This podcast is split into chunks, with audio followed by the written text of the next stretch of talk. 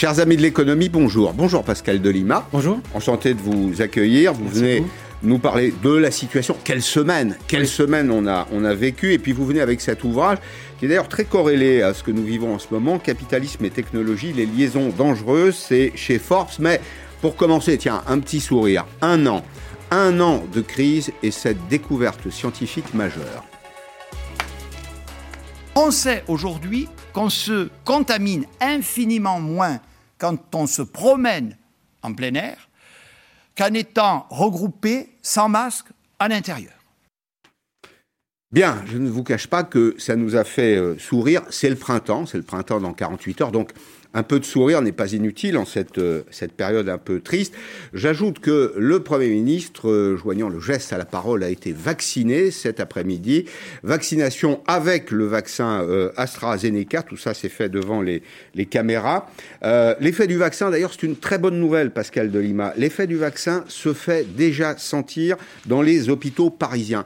Qu'est-ce que ça signifie? Ça va éclairer notre, notre chemin, notre cheminement vers le, la reprise, le retour à une économie un peu plus prospère, ça signifie que le vaccin a un effet très positif sur la circulation euh, du virus. Avant de vous interroger, j'ai trois questions à un pharmacien qui est avec nous, Martial Freis.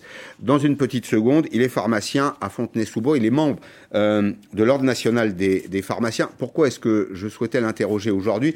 Parce qu'hier, nous avons su dans, dans Périscope une pharmacienne euh, de la région parisienne, Béatrice euh, Cléras, qui nous disait être prête dans les starting blocks, prête à revacciner. On va lui poser la question dans un petit instant. Juste d'un mot, plus que jamais, on voit bien que même si on a de mauvaises nouvelles, le confinement, c'est pas une bonne nouvelle. Mmh. Euh, on a la stratégie de vaccination qui peut reprendre, et c'est elle, en réalité, je crois que c'est ce qu'il faut comprendre, c'est elle qui va donner le ton, c'est elle, au fond, qui est aujourd'hui le maître des horloges. Bien sûr, c'est elle qui est le maître des horloges, on le sait très bien. On va avoir peut-être un grand espoir après ces, quatre semaines de confinement, car en parallèle, la vaccination, bah, elle va s'intensifier. Donc il se pourrait que cette affaire redonne beaucoup, beaucoup d'espoir euh, assez rapidement, finalement. Alors, entre-temps, il faut évidemment protéger l'économie. Ce qu'on fait, ce qu'on continue de faire Bah oui, là, on est toujours dans le quoi qu'il en coûte. Hein. Euh, voilà, 7 euh, milliards euh, de par, par, mois de dépenses, 1 milliard de de plus du fait de ce confinement. Donc c'est du quoi qu'il en coûte, quoi qu'il en coûte, quoi qu'il en coûte. Les conditions quand même sur les marchés sont pas mauvaises non plus. La dette publique française est bonne, mais enfin, il faut aussi à un moment donné, euh, euh, j'espère que ça viendra assez vite, un petit peu ralentir quand même cette tendance parce qu'il y a aussi les générations futures qui sont impliquées. Alors Martial Frey est avec nous, pharmacien à Fontenay-sous-Bois, membre de l'Ordre national des, pharmaciens et de l'Académie nationale de pharmacie, pardon. Bonjour. Bonjour. Je ne suis plus euh, président de l'Ordre des pharmaciens d'Île-de-France, ah. je ne suis que président honoraire, donc membre de l'Académie nationale de pharmacie. Voilà. Eh ben, c'est très bien. La mise au point devait être faite. Moi, j'ai trois questions très précises pour vous. Est-ce que la vaccination a repris aujourd'hui dans votre officine? Je vois que vous vous y trouvez là. Bah, je suis dans mon officine et la vaccination n'a pas repris. Nous continuons à inscrire sur des listes d'attente les patients pour les médecins comme pour nous-mêmes. Mais euh, nous n'avons pas de vaccin euh, pour la pharmacie. Nous n'avons pour le moment que quelques flacons qui nous restent pour les médecins et qui vont vacciner demain d'ailleurs. Et euh, nous attendons notre livraison qui devrait être mercredi prochain. C'est-à-dire que la livraison que nous devions avoir lundi ou mardi en zone comme le Val-de-Marne, nous sommes une zone dense en virus où il y a une grosse circulation virale. Mais nous, elle a été décalée d'une semaine. Nous aurons vraisemblablement nos deux flacons le mercredi prochain. Alors, quand vous dites, c'était ma deuxième question, vraisemblablement, est-ce que vous allez recevoir ce que vous avez commandé? Autrement dit, est-ce que vous euh, disposerez de l'offre suffisante pour répondre à la demande? Euh, pour répondre à la demande, c'est impossible parce que deux flacons, c'est 20 patients. Encore, j'espère avoir les deux flacons en question. Et j'ai une liste d'à peu près 100 euh, patients. Alors, on se débrouille entre les médecins généralistes, les centres de santé à essayer de caser les patients en fonction des stocks que l'un ou l'autre a. Et là, on se dépanne, je dirais, entre médecins, pharmaciens pour déjà pouvoir alimenter les, les mhm. fils qui sont déjà prévus pour demain, pour ne pas manquer de vaccins pour, pour tenir ce samedi. Alors, une question qualitative pour terminer. On a compris les problématiques de quantité. Quel est l'état d'esprit de la patientèle? Est-ce que l'épisode de cette semaine a semé le trouble ou est-ce que, au contraire, euh, euh, vos patients ont très envie de venir vous rencontrer pour se faire vacciner? Alors, on a bien sûr un questionnement, mais curieusement, en, étant le plus pédagogue possible euh, hmm. pour expliquer cet arrêt et puis cette reprise, les patients continuent à s'inscrire, ils ont même continué à s'inscrire pendant la période d'arrêt pour se faire vacciner avec le vaccin AstraZeneca. Tout simplement parce qu'on voit bien que la crise euh, sanitaire que l'on a ne peut se terminer qu'avec la vaccination. Mm. Donc euh, beaucoup de patients sont très motivés pour se vacciner, notamment les plus fragiles. Merci beaucoup. Merci, docteur Frey. J'avais trois questions. Vous avez été parfait et précis. Alors, s'il y a évidemment des Français pour qui euh, la situation est compliquée aujourd'hui, c'est euh, notamment euh, la France des, des commerçants, c'est la France des artisans dans certains cas, c'est la France des, indépendants. On va l'évoquer et là, je crois qu'il faut vraiment que le, le, gouvernement prenne toutes les dispositions. Je sais que le cabinet d'Alain Griset travaille en ce moment sur un dispositif amélioré pour accompagner ces petites entreprises. Elles sont très nombreuses en France, environ 2 millions de petites entreprises. Vous savez, ces entreprises qui maillent le territoire qu'on retrouve euh, au coin de la rue, qui font vivre l'économie. Ces entreprises qui sont celles qui créent des emplois. En France, on crée des emplois majoritairement dans les petites entreprises. On en détruit parfois dans les grandes entreprises, mais c'est là que se trouve le, gisement social. Écoutez, malheureusement, ce que nous disait ce matin un fleuriste. C'est un fleuriste euh, de la région parisienne, là encore, à Antony, dans le département des Hauts-de-Seine. Pour lui, les décisions du gouvernement, c'est 10 000 euros de perte immédiate. Oui, alors ça c'est difficile, hein. ça va être très dur. Très dur, on va être obligé de mettre notre personnel en chômage partiel, bien sûr.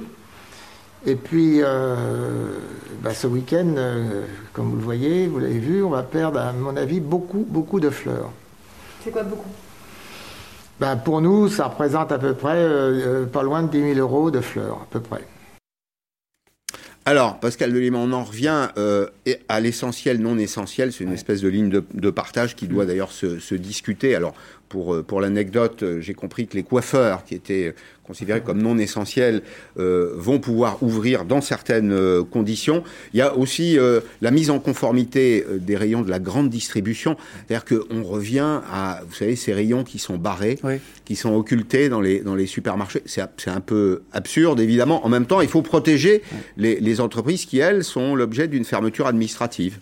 Bah oui, c'est effectivement, c'est bah, une segmentation qui est, malheureusement nécessaire aussi parce que effectivement, il faut savoir identifier ce qui est un bien essentiel aussi et savoir. Il y aura de toute façon un débat là-dessus euh, continu. Hein.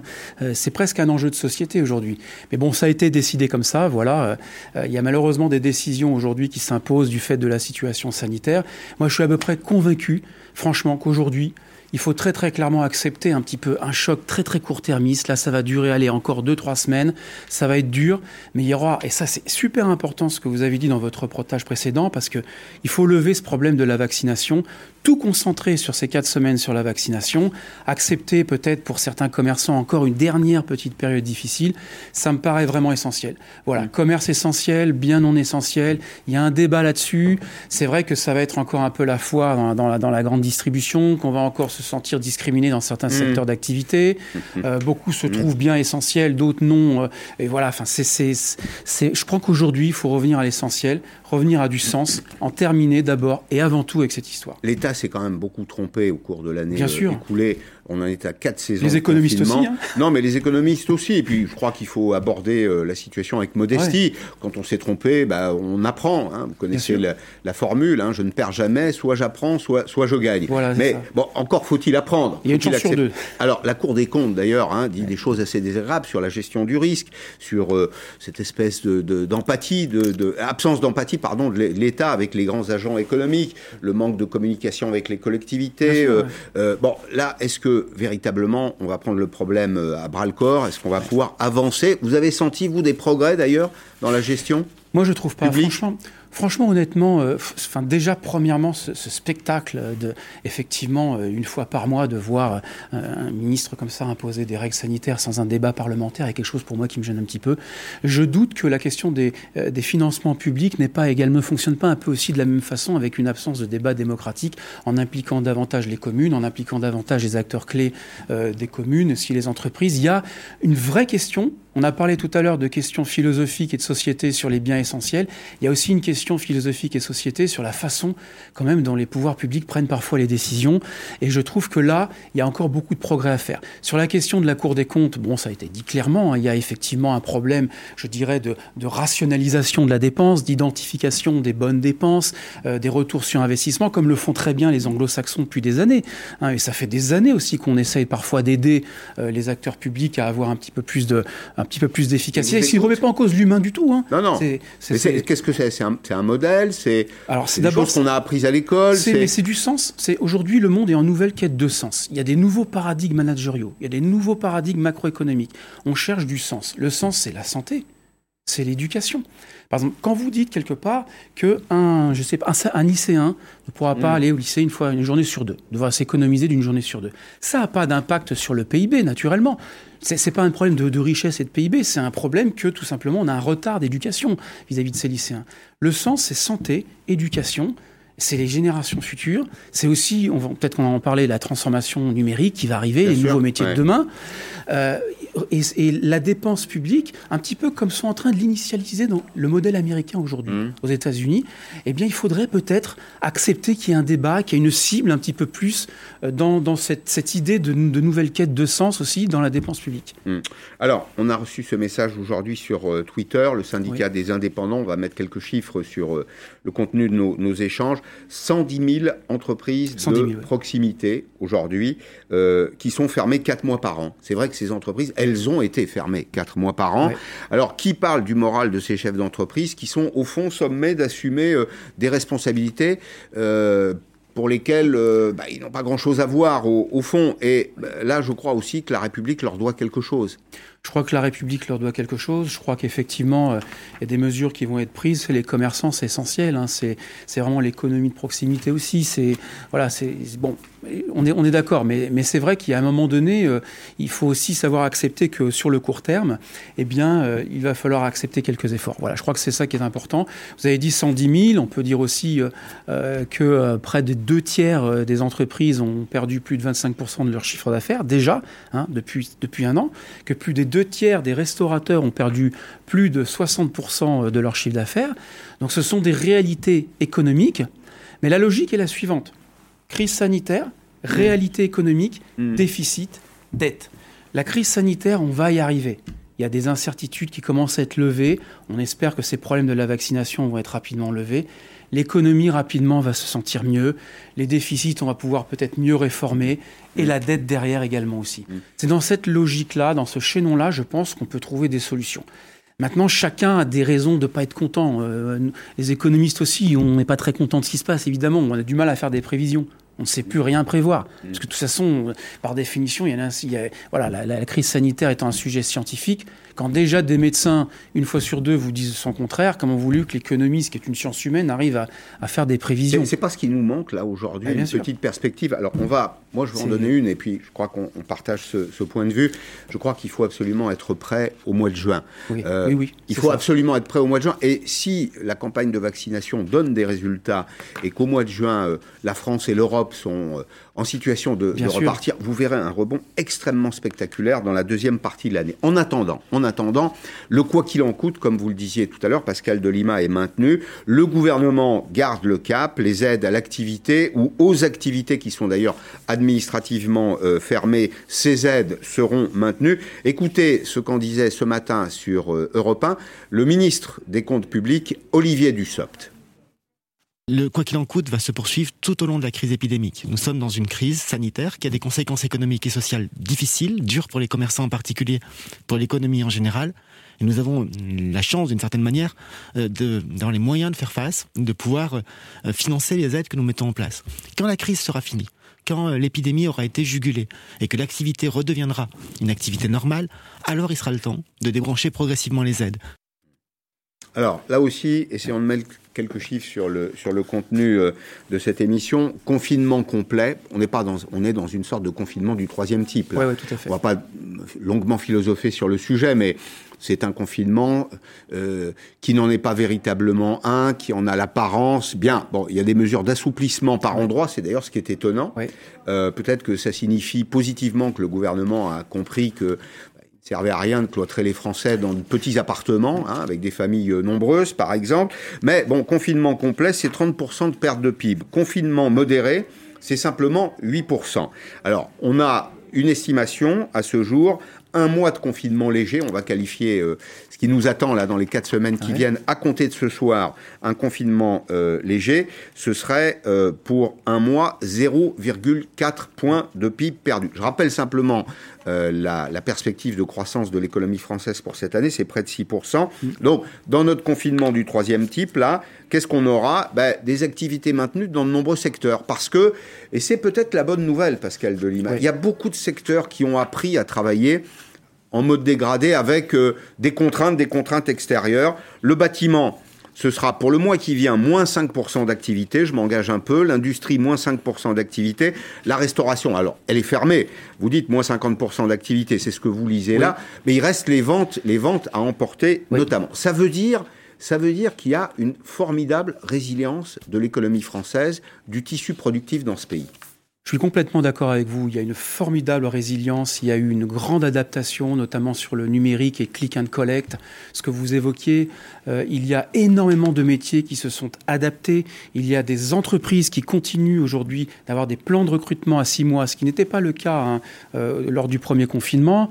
Euh, bref, il y a une adaptation finalement aujourd'hui à cette économie numérique, puisque la Covid n'a fait qu'accélérer cette transformation. Mmh. Ils le font aujourd'hui. on sait très bien que, et ça, il faut bien distinguer ça, que tous les métiers, on est quand même dans une, dans une économie du, service, hein, c'est 56% du PIB quand même. Donc euh, il faut savoir que tous ces, services qui peuvent travailler à distance, notamment lorsque ce sont des services qui sont des services de, de, prestation, euh, des services cognitifs, bah, ceux-là, les cabinets de conseil, il faut aussi toute l'économie doit être impliquée, les cabinets de mm. conseil, on peut aussi en parler. Et eh ben, ces, ces gens-là arrivent à s'adapter facilement parce qu'à distance, on peut travailler avec la digitalisation. Les, les, les, commerçants, certains commerçants, notamment dans les commerces essentiels, il y a eu énormément d'entreprises qui se sont créées récemment parce qu'ils ont anticipé le click and collect. Et donc, dans le pur click and collect, ce sont, on part d'une feuille blanche, c'est-à-dire que c'est pas un mouvement de transformation. C'est on tient compte de la nouvelle situation et puis on crée un modèle économique qui est un peu différent. Bien sûr, on crée un modèle économique qui est un peu différent. Et ça va énormément les aider pour l'avenir, pour la suite, pour l'après-Covid, parce que là, effectivement, on sera enfin prêt à cette nouvelle économie que tout le monde attend. Voilà, si tout le monde y est correctement formé. formé. C'est ma deuxième question. Et eh oui. le, ce qu'on ne voit pas, alors on voit évidemment les décisions qui sont prises au jour le jour, qui une fois de plus ne sont pas toujours très agréables. Il y a quand même en arrière-fond, il y a des éléments positifs. D'abord, euh, la capacité de résilience des entreprises, leur, leur capacité d'adaptation, la capacité des Français il n'y a pas que les entreprises, les personnes morales, il y a les personnes physiques. Euh, moi, je trouve que, un, les Français ont été euh, d'abord extrêmement patients, euh, extrêmement disciplinés, relativement souples, flexibles dans leur capacité à produire différemment. Ça, on ne le voit pas encore parce qu'on est occupé par hein, le flux de l'actualité, mais c'est un élément qui a changé la géographie de ce pays, la géographie économique de ce pays. Complètement. Complètement, d'accord avec vous. C'est, ça a complètement changé la géographie de ce pays. Euh, aujourd'hui, on a des créations d'entreprises dans, dans, le domaine du commerce. On a eu beaucoup de créations d'entreprises avec du click and collect sur des biens essentiels au cours du mois précédent. Comme je le disais, il y a une vraie anticipation de la situation. Il y a le télétravail, il y a eu des études qui sont sorties récemment de l'INSEE, de l'Institut Sapiens, où on montre comment finalement les salariés peuvent être plus heureux et travailler très bien en télétravail également, lorsqu'il n'est pas subi, bien évidemment, on en retire ce cas-là. Mmh. Euh, mais il y a aussi des gens qui, aiment télétravailler, heureusement. Quoi. Et, ça, tout ça, c'est ça l'économie de demain. Et je dirais même, on peut même aller un petit peu plus loin, parce qu'on a vu sur certains chantiers de construction, des, des, ouvriers spécialisés qui étaient capables de contrôler euh, certaines machines à distance. Alors, n'allons pas vers le tout techno, mais mmh. je crois que derrière, je pense que cette année 2020 pourra être un âge d'or de l'innovation, de ce point de vue-là. Euh, et, je, crois que, que la, crise de la Covid, vous savez, toutes les grandes pandémies, c'est triste à dire, mais toutes les grandes pandémies se sont suivies de, de, redoutables innovations. Et ça a généralement propulsé un monde nouveau, un monde de demain avec plus de quêtes de sens. Personnellement, c'est ce que j'espère. Enfin, voilà. Mmh. Euh, et je crois qu'il y a des entreprises qui s'y, attellent déjà. Mmh. Alors, vous avez dans vos euh, travaux euh, divisé le monde en, trois, si je puis dire. On va desserrer un peu et puis regarder ce qui se passe ailleurs. Pourquoi est-ce qu'on le regarde? Parce que il y a la question de la course à la reprise. Bien sûr. Le temps est une matière première absolument centrale là dans la, la, la course à la, à la, reprise. Il faudra être prêt, si possible, comme on le disait, au printemps. Alors, vous dites d'abord, il y a un groupe 1 je les ai un peu simplifiés. Il y a un groupe 1, ce sont les pays qui en ont fini. Qui en ont fini avec euh, la pandémie. Ça veut dire, qu'est-ce que ça veut dire? Ça veut dire que l'appareil de production s'est remis en route, que les usines, vous voyez, en Corée euh, du Sud, euh, en Chine, notamment, qui sont des pays très industriels, sont repartis. C'est-à-dire qu'il y a un flux de production qui est à peu près normal. Il y a l'Australie aussi avec une situation un peu particulière parce que c'est une île. Euh, et puis le Maroc, tiens, le Maroc très étonnamment. Il y a un groupe 2, c'est les pays qui en ont presque fini. Je, je l'ai défini comme ça.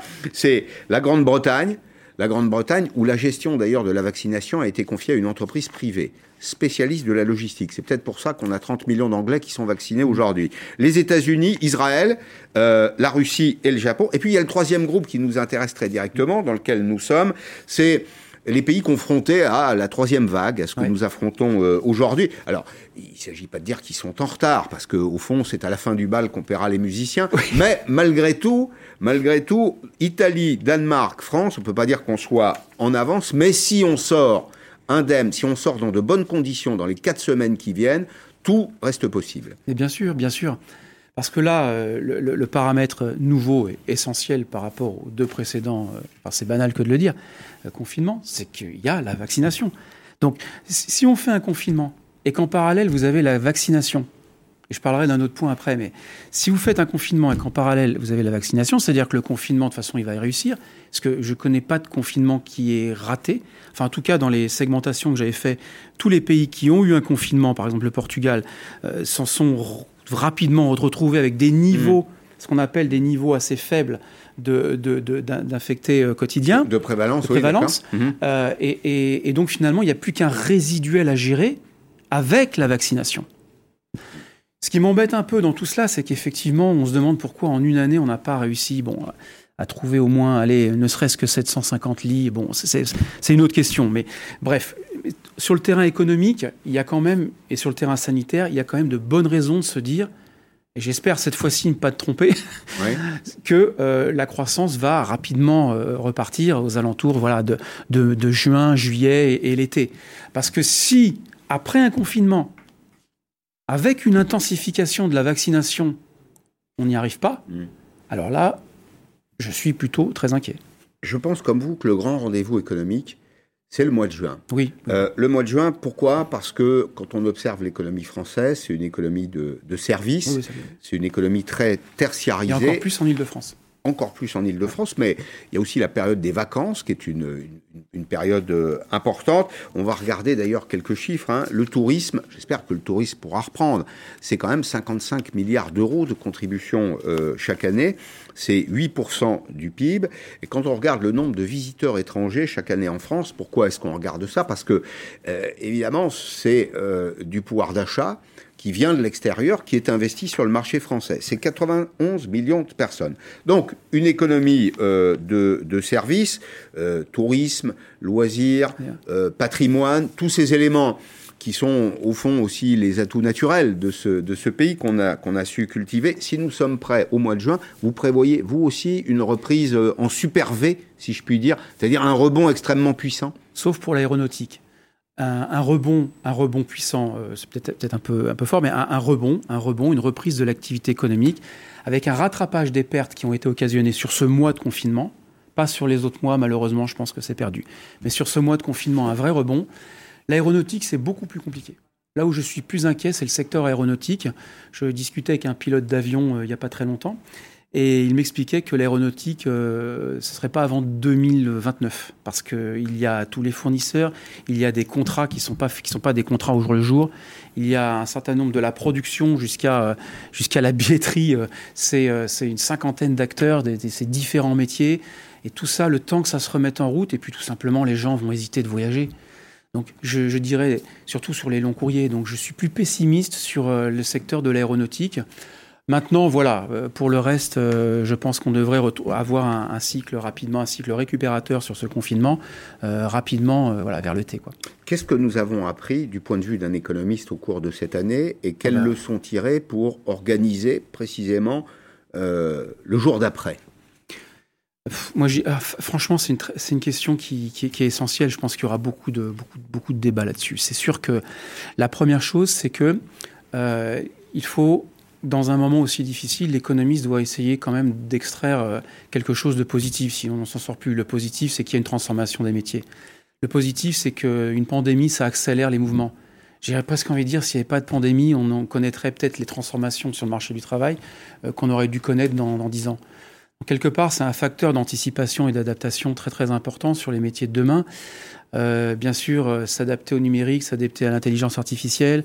et quand je dis ça, c'est pas uniquement une parole élitiste. C'est pas vrai. En réalité, on a mm. euh, aussi besoin du numérique pour, euh, pour le click and collect. On a aussi besoin du digital, ce qu'on appelle le figital, c'est-à-dire l'association du physique et du digital euh, dans les petits commerces.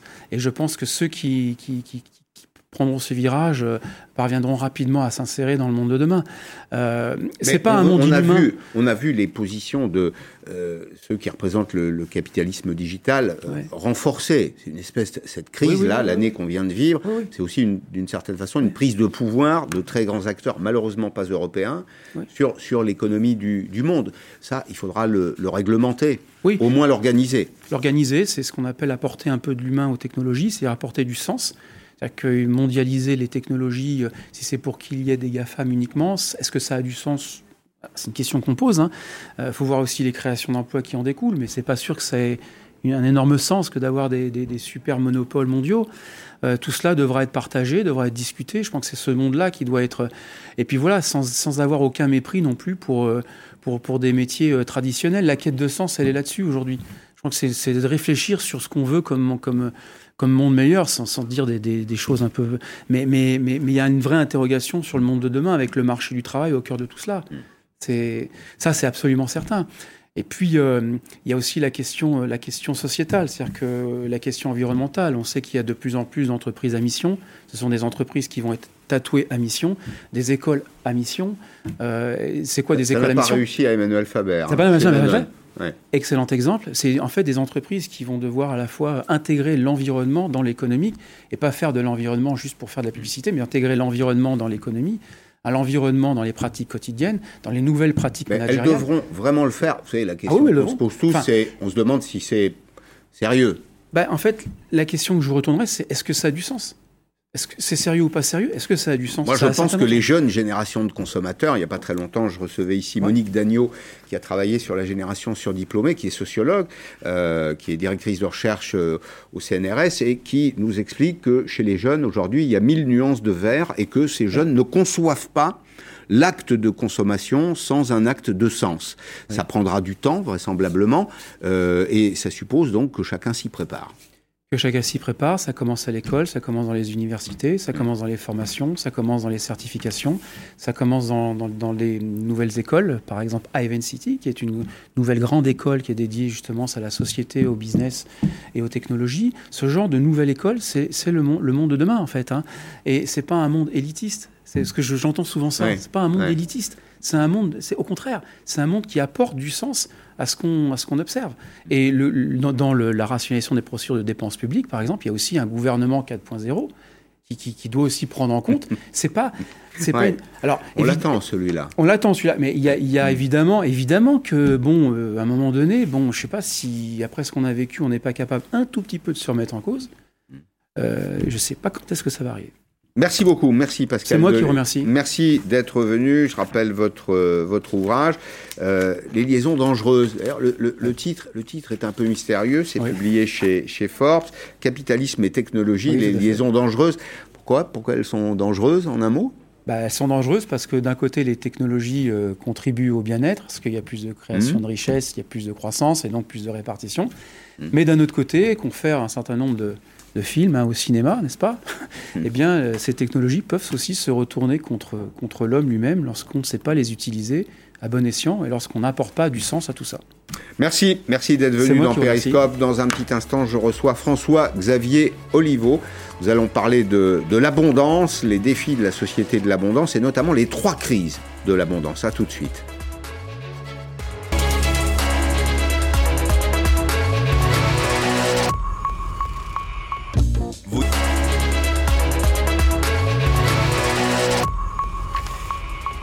Bonjour François-Xavier Oliveau, merci d'être là. Vous venez avec euh, cet essai passionnant, La crise de l'abondance.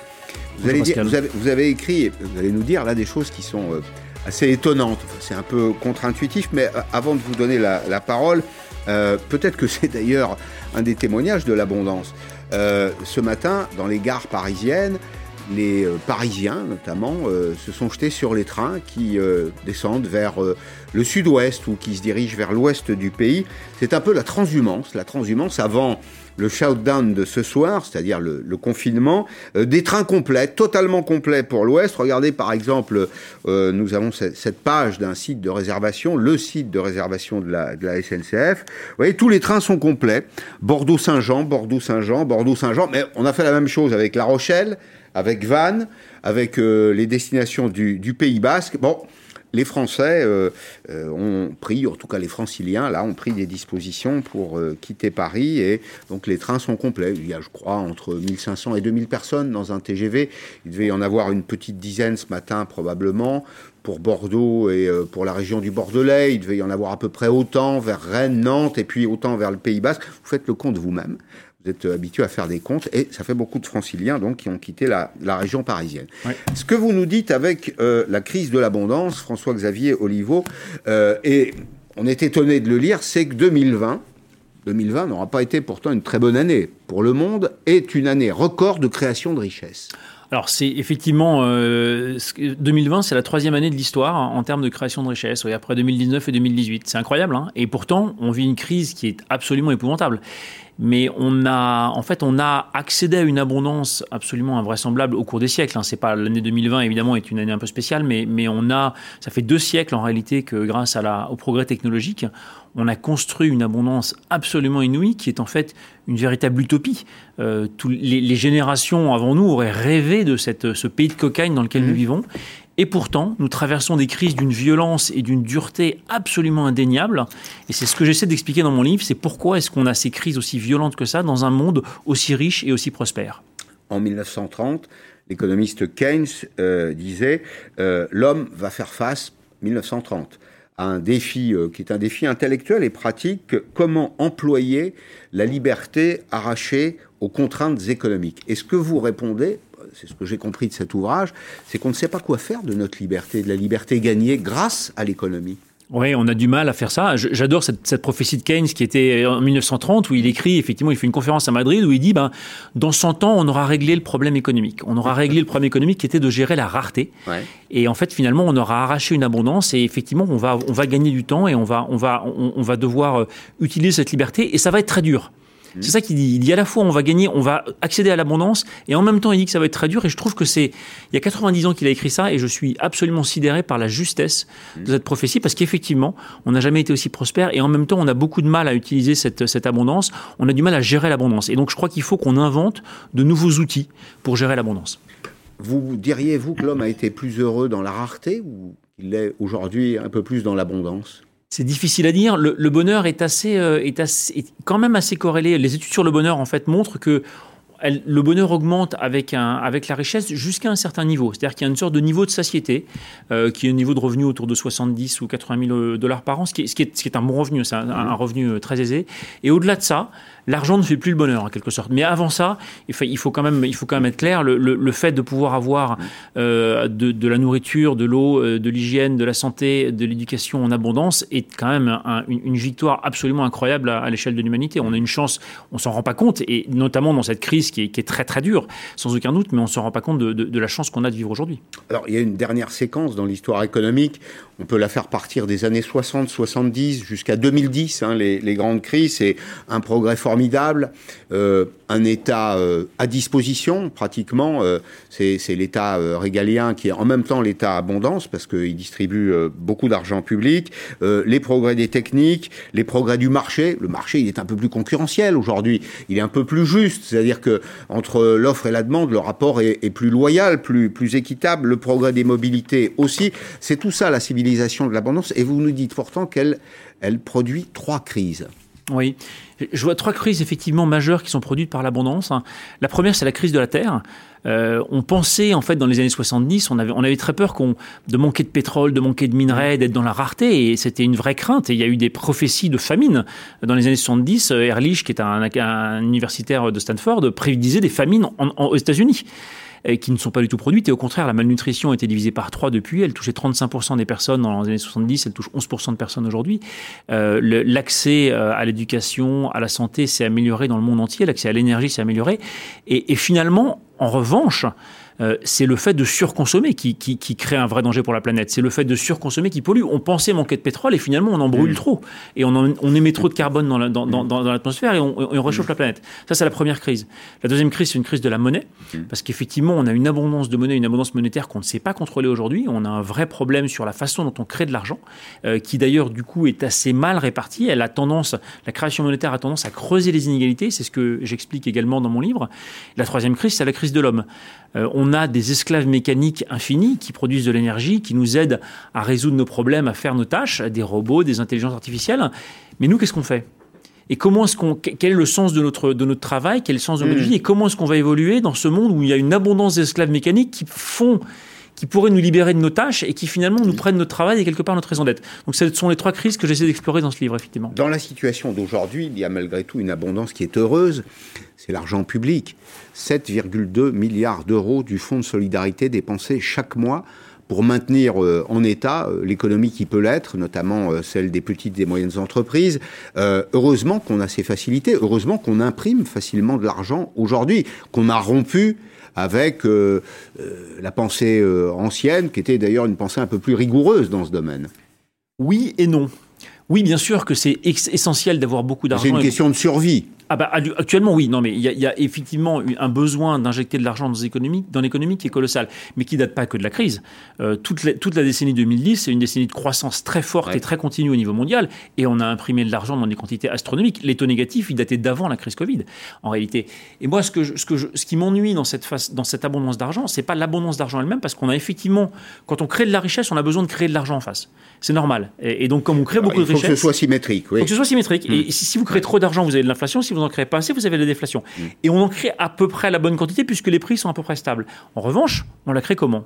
On la crée par de la dette. C'est ça. On, augmente la dette. On augmente la dette. Mais la dette, c'est quoi? La dette, c'est de l'argent temporaire. C'est-à-dire que c'est quand, vous allez emprunter de l'argent chez votre banquier, il crée de l'argent pour vous et vous allez le détruire en le remboursant. Et donc, on crée un argent qu'on détruit ensuite, alors que la richesse, elle ne cesse d'augmenter.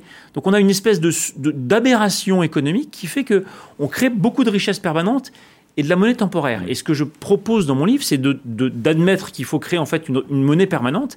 Et je préférerais à tout prendre que cette monnaie aille directement aux citoyens plutôt qu'aux États. Parce que le problème aujourd'hui de cette abondance de liquidités, c'est qu'elle remet l'État complètement au centre du jeu. Elle lui donne un rôle d'État léviathan qui, moi, me gêne un peu. Je préférais effectivement que ce soit les citoyens qui puissent disposer de cette monnaie plutôt que l'État. Vous êtes favorable, vous, par exemple, à cette enveloppe qu'on pourrait donner aux jeunes pour démarrer dans la vie? Est-ce que ça fait partie des innovations euh, que vous soutenez On donnerait une espèce de chèque, de chèque de départ en partant d'un principe extrêmement simple qui est que c'est à 20 ans qu'on a besoin d'argent on en a toujours besoin tout au long de sa vie, mais, mais, mais à 20 ans, on a, on a, enfin, c'est à 20 ans qu'on aurait besoin d'hériter d'une certaine façon pour se lancer. Oui, on peut, on peut. Alors, il y a plusieurs schémas en tout cas. Après, on peut discuter du type de schéma. Moi, je suis plutôt pour effectivement euh, une logique de, de, de, de, distribution indépendamment de l'âge, de, voilà, quelque chose de très égalitaire, parce que finalement, on a tous un droit de vote, hein.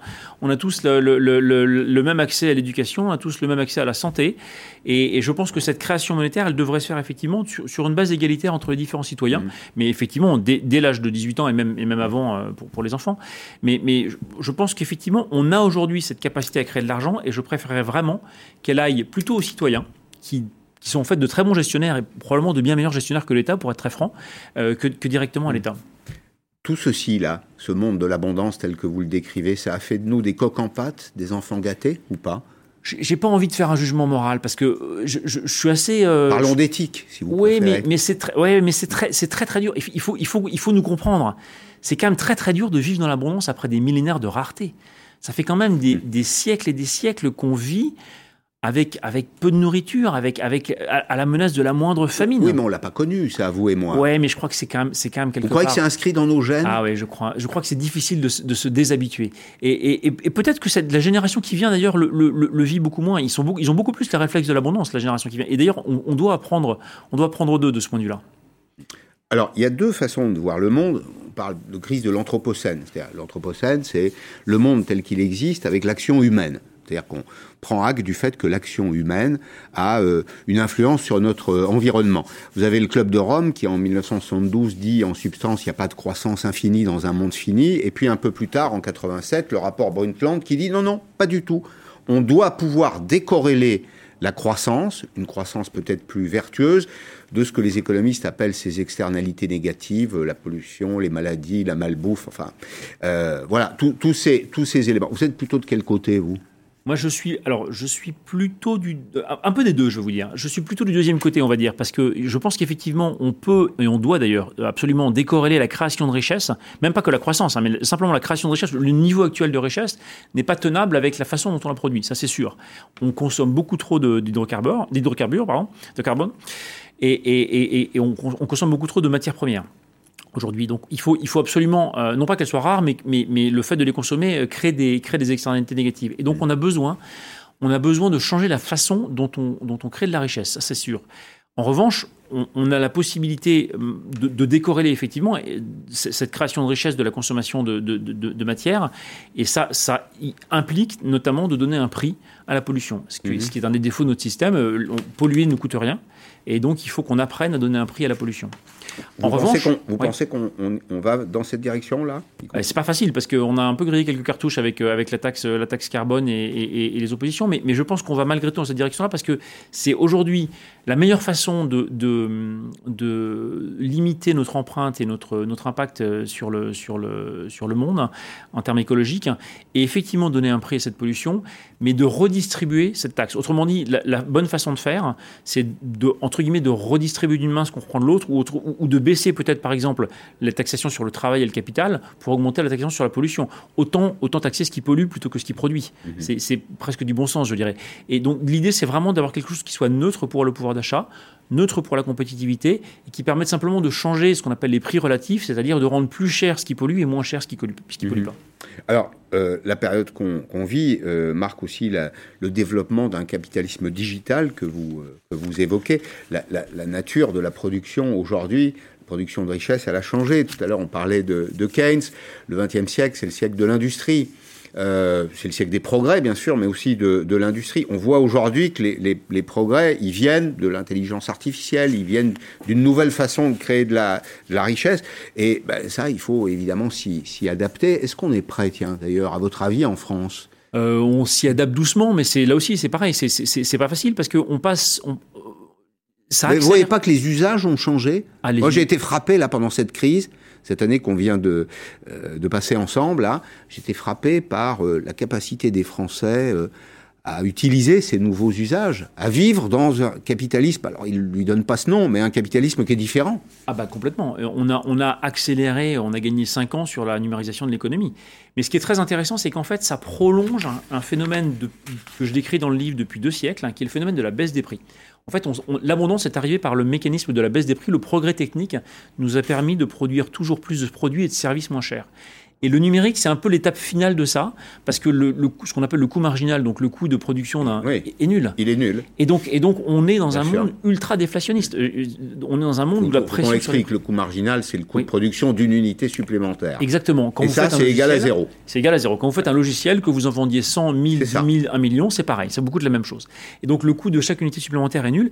Et, et, ça, en fait, une théorie économique explique que le prix tend vers le coût marginal, c'est-à-dire que le, prix d'un logiciel, effectivement, il y a beaucoup d'applications aujourd'hui qui sont gratuites, la plupart d'entre elles sur votre smartphone sont gratuites. Apparemment gratuites, parce que vous donnez quelque chose en échange. Oui, mais, mais malgré tout, on ne donne pas grand-chose. On donne pas grand-chose. Quand vous, je, calcule un peu le. On vous demande qui vous êtes, on vous demande ce que vous faites. Oui, déjà pas mal. Absolument, mais, mais, mais malgré tout, le, le, le, deal ou l'accord n'est pas, est pas si mal que ça. Effectivement, on a, on a tendance en France à être très méfiant envers le numérique, et très méfiant envers la donnée objectivement, on, est, on est quand même sur, des, sur une abondance qui est très forte. Euh, et effectivement. Euh, Regardez ce que les Coréens du Sud ont fait avec les données pendant la période de la pandémie. Non, mais il faut... Tout à l'heure, avec Pascal Delima, on, on évoquait les pays qui sont sortis de la crise la Corée du Sud en fait partie. C'est-à-dire que c'est une économie qui est repartie à plein. Ah bah, de toute façon, il y a, y a, grâce, grâce au digital, grâce au traçage euh, digital. Peut-être que c'est une société fliquée, hein, euh, c'est une société de surveillance, parfois c'est une société efficace. Ah, alors après, faut il faut choisir. Oui, il faut choisir, mais ça, ça, ça je dirais, c'est un choix démocratique mmh. entre, entre, entre plus de liberté et plus d'efficacité. Enfin, en tout cas, cette efficacité-là. Je pense qu'on peut avoir une place très grande du digital dans, le, dans, nos vies avec, avec un, minimum de contrôle et de, de garantie. De garantie. Je pense qu'il faut le construire, mais ça se construit très bien. Euh, c'est pas facile à construire, mais, mais parce que ça, ça, reste assez nouveau, mais on peut le construire. Il y a un risque d'ailleurs que vous qualifiez vous-même, peut-être un risque de déflation technologique. La France, c'est dans ce domaine le pays du doute. Oui, sur la partie du progrès, on, doute beaucoup et l'aller-retour sur le, sur le vaccin des, quelques derniers jours le, montre en, plus. On a, on a arrêté de croire au progrès. Ça, c'est ça, c'est un vrai problème. Enfin, en tout cas, c'est un, c'est un. Il y a beaucoup de Français qui y croient encore. Oui, il y a beaucoup de Français qui y croient encore, mais, mais, mais on, a, on a quand même un, doute systématique envers la science. Je ne dis pas qu'il ne faut, pas, qu'il faut pas être prudent. Mm mais je dis qu'on a, on a tendance à ne pas donner à la science le bénéfice du doute. Euh, c'est-à-dire qu'on considère qu'elle est, elle, est a priori néfaste hein, et qu'elle va nous, qu'elle va nous ennuyer, alors, alors qu'en fait, en fait, elle nous a permis de sortir de la misère de façon incroyable et, on lui doit notre abondance, euh, littéralement. Merci beaucoup François-Xavier Oliveau. La crise de euh, l'abondance est à l'Observatoire, c'est un formidable tour d'horizon sur les, changements en cours, le monde tel qu'il était, tel qu'il est aujourd'hui et tel que vous l'imaginez demain avec euh, du bon sens et de l'expertise. Merci. Merci beaucoup Pascal Perry. Je vous souhaite un très bon week-end après cette semaine un peu folle. Euh, Arlette Chabot est là dans 5 minutes sur LCI. Je vous retrouve avec beaucoup de plaisir lundi en direct à 16h à lundi.